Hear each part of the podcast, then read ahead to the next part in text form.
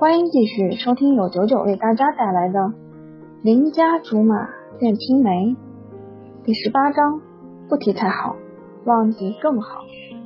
经此一役，貂蝉奠定了自己在学校里不可撼动的神话地位，成了前无古人后无来者，有史以来最最受人崇拜的校队选手。而我也因此获益。他得的那些礼物，按规矩最后都到了我账上。赛后聚餐，他果然带我去了。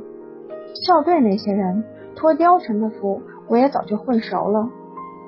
他们当我是小师妹，十分照顾我，我也乐得跟在后面瞎混，以至于很长一段时间内，只要校队有比赛，我就负责帮同学们占座。如果遇上实在占不到座的情况下，我就厚着脸皮把队员撵出去坐地板，然后堂而皇之的鸠占鹊巢。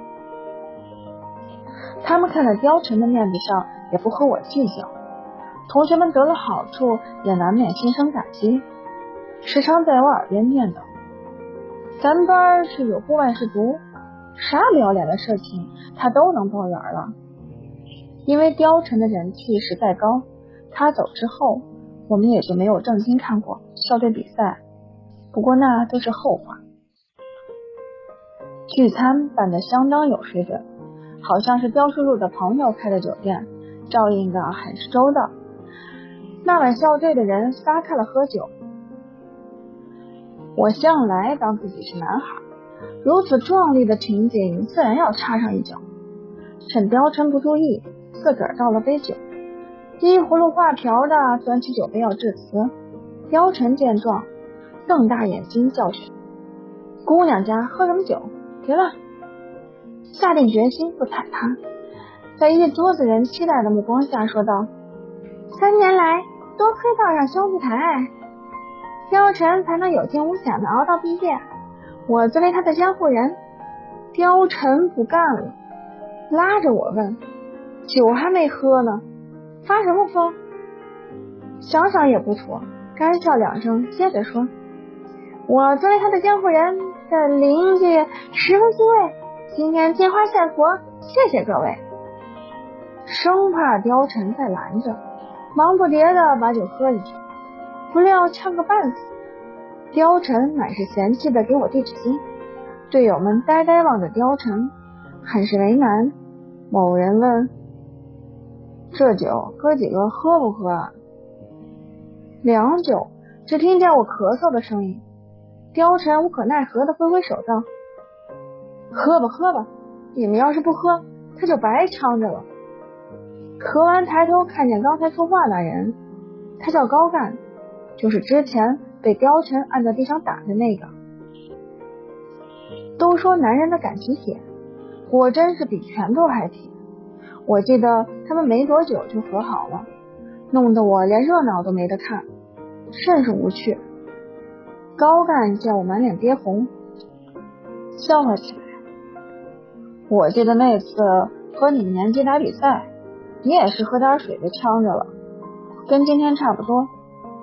说着，斜眼瞧瞧貂蝉，问道：“你还记得吗？”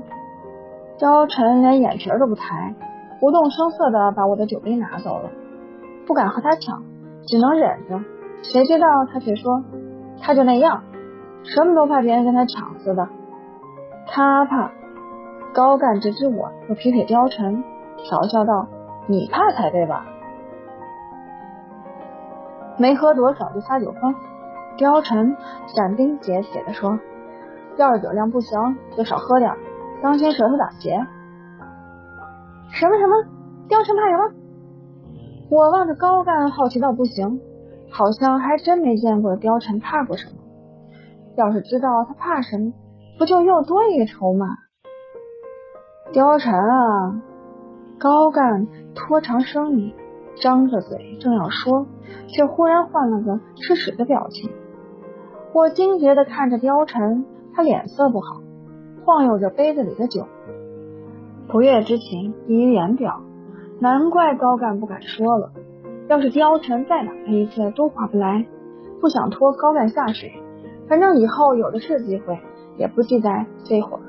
于是重新端起酒杯，说道：“喝，不醉不归。”貂蝉望着我手里的杯子，甚是不解。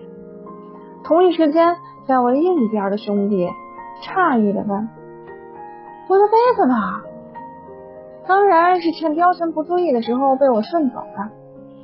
酒过三巡，大家都有点微醺，此去经年就该天南地北了，放浪形骸什么的也就顾不得许多。所以到了最后，欢脱的气氛中。略略带着些伤感。事实证明，觥筹交错的场合的确不适合我这样眼睛打过酒坛子、酒量小过汤匙子的人。还没散伙，我就已经醉得七七八八了。朦胧中，只听见貂蝉和人一一告别，最后皱着眉问我：“你还能走吗？”我模模糊糊望出去。指着眼前无数的人影问：“你上哪儿修炼的分身术？教教我呗！”恍惚间听见他叹了口气，然后背对着蹲在我前面，扭头说：“上来，我背你。”我听话的趴上去，他拉着我的手，搂住他的脖子。背着我慢慢起身，我记得当时自己说：“好好背，背稳了，要是摔了，我一定告诉你妈去。”他无奈的说：“知道了，我全当自己扛大米，你别乱动就行。”正值盛夏夜晚，热气疼得人难受，知了在边上吵死了。我趴在他背上，他步履很缓慢，也不知道要走到什么时候。我问：“为什么？为什么不坐车回去？”司机没来。胡说！我哦刚刚明明看见了。他淡定自若的说：“你看错了。”哦。过了一会儿，我提议到。貂蝉，你给我唱个歌吧。他犹豫少许，还是低吟浅唱起来。梦着我，我 other than mine. I'd follow you inside someday. Oh, damn maker, you heart maker, one glory, you're going, my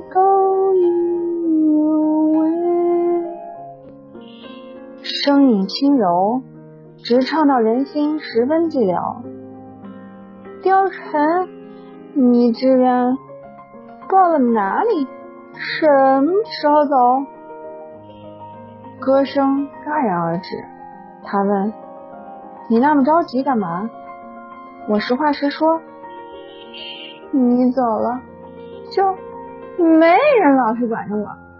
你自然没体会过，凡是被人压一头的滋味，可不好受。我管着你不好吗？”一定是我喝醉了，否则他的声音里怎么可能有失落的情绪？我在他背上点点头，说道：“你走的时候，我才不去送你呢。”那晚，他就这么把我背回了家。我嘴上说希望他赶紧走，可是第二天他忽然改了志愿，留在本市。理由是那个专业是全国最好的，不知道为什么心里忽然很安稳。妈妈说我昨晚喝醉了，抱着貂蝉的胳膊就不撒手，鼻涕眼泪蹭了他一身，嘴里还嚷嚷着：“你别走，你要是走了，谁陪我摸鱼掏鸟？”这一定是有失事实的版本。且不说我多么不待见他。就算调皮捣蛋，也从来没他的份儿。我想自己当时一定是满脑子流淌着脑白干，随便扯个犊子就敢往外捅，脸都被丢到半岛电视台去了。